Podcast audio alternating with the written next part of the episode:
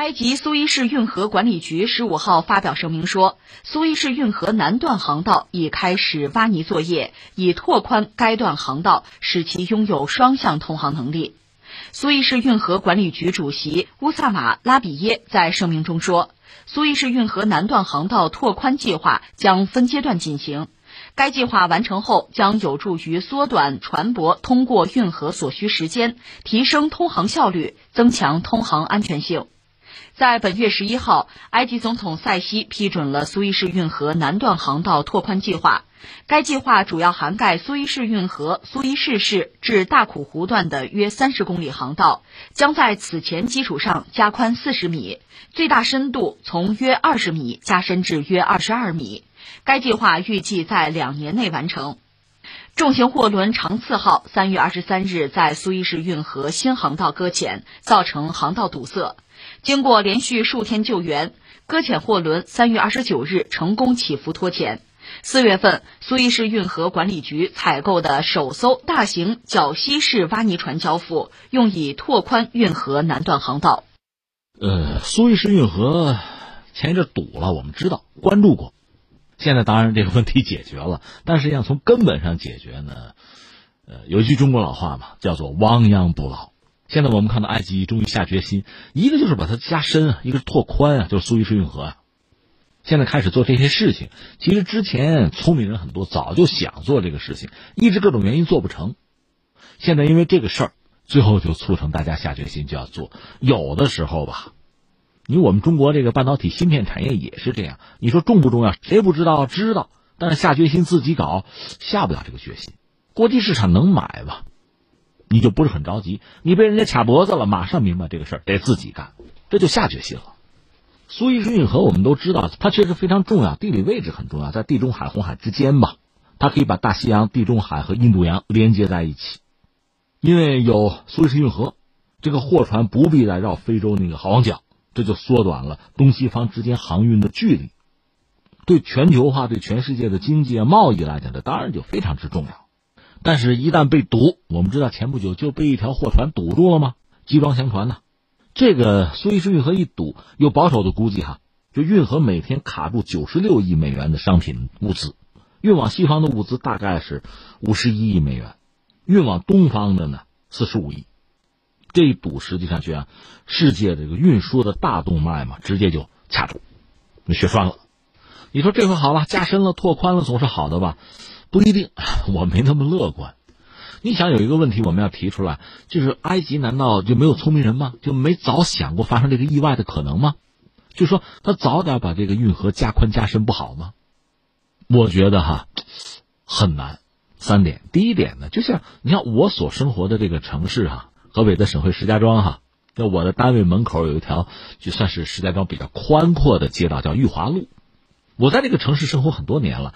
原来裕华路没有这么宽，是啊，你说城市没有那么发达，没有那么大，你搞八车道干嘛？四车道不就够用吗？你要搞成八车道，那实际上没有那么多车在上面跑啊，那你就浪费啊。但是在城市发展发达了，车多了，你还是四车道，那肯定要堵啊，八车道它也堵啊。那什么时候你把这个路拓宽？需要花多少钱？你有没有这个钱？怎么样才能收回这个投资？这些问题就出现了。所以，我想苏伊士运河也是这个道理。说到底，埃及这个国家收回苏伊士运河，是二十世纪中叶的事情。那之前是英国把持着嘛。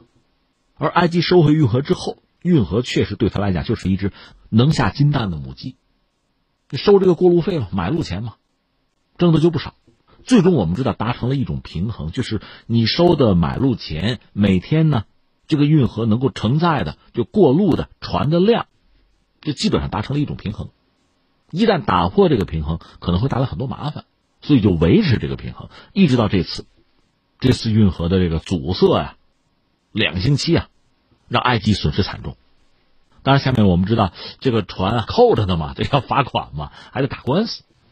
另一方面呢，就埃及本身这个国家经济不是很发达，对他来讲，比如像旅游业啊，像苏伊运河的这个过路费，这个收入都是很重要的国家经济的支柱。因为疫情呢，现在其实旅游产业也无从谈起了。那么苏伊士运河这个过路费，那就一定要收，要收的好，要维持住。那我担心的是什么呢？下面会出来一系列的麻烦，像那个多米诺骨牌一样啊。一个是你要这个把运河加宽加深，呃，那就要花钱，有巨额的投入。这个投入埃及能不能投得起？当然投不起，你想办法借融资啊，这个应该问题也不大。然后你就要考虑怎么样尽快的收回投资，收回成本。特别是你融了资的话，那可能股东很多，大家都希望你赶快把钱挣出来啊。那你势必要提高这个过路费。但是你提高过路费恐怕又有限度，你不能无限制提高，因为市场经济嘛。我作为一条船，我作为船长啊、船主啊，如果你要的价码太高了，我不从你这儿过了，好不好？我哪怕绕道啊。所以它提升这个过路费是有天花板的，天花板是什么呢？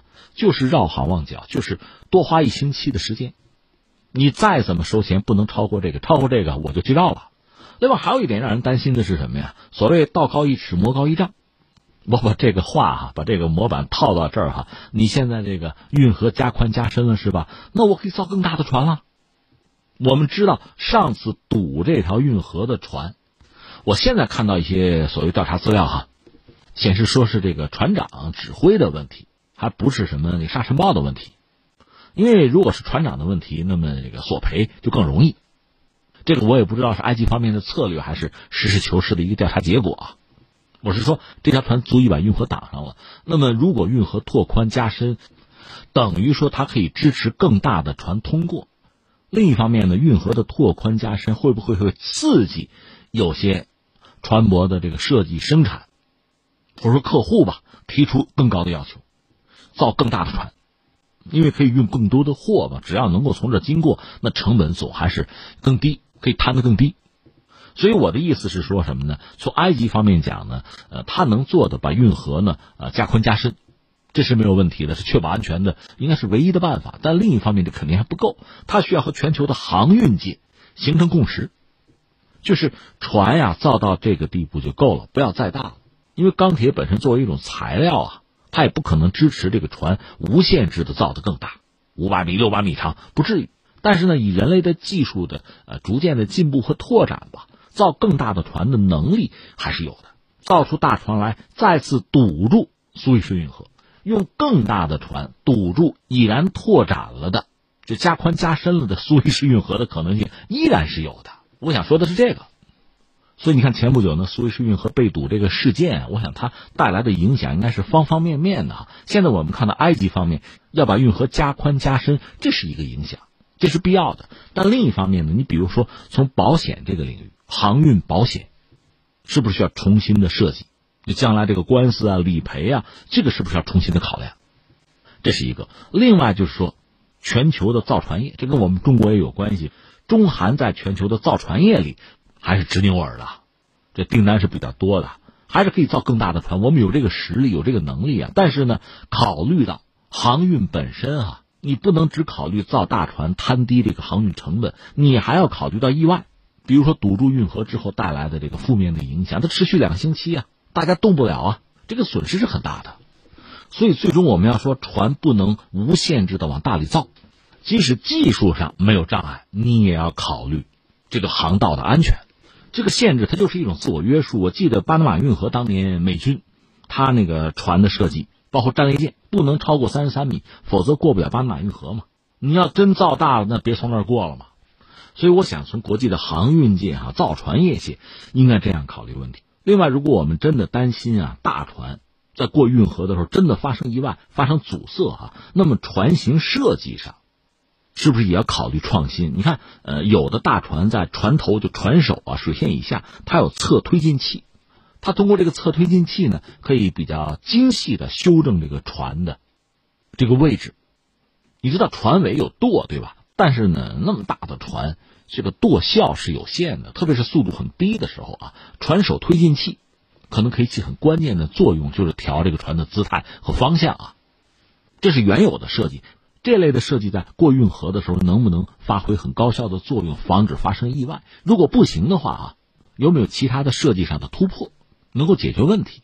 但这往往意味着什么呢？造船的成本又高了，所以最终呢，你恐怕要在多个方向上去。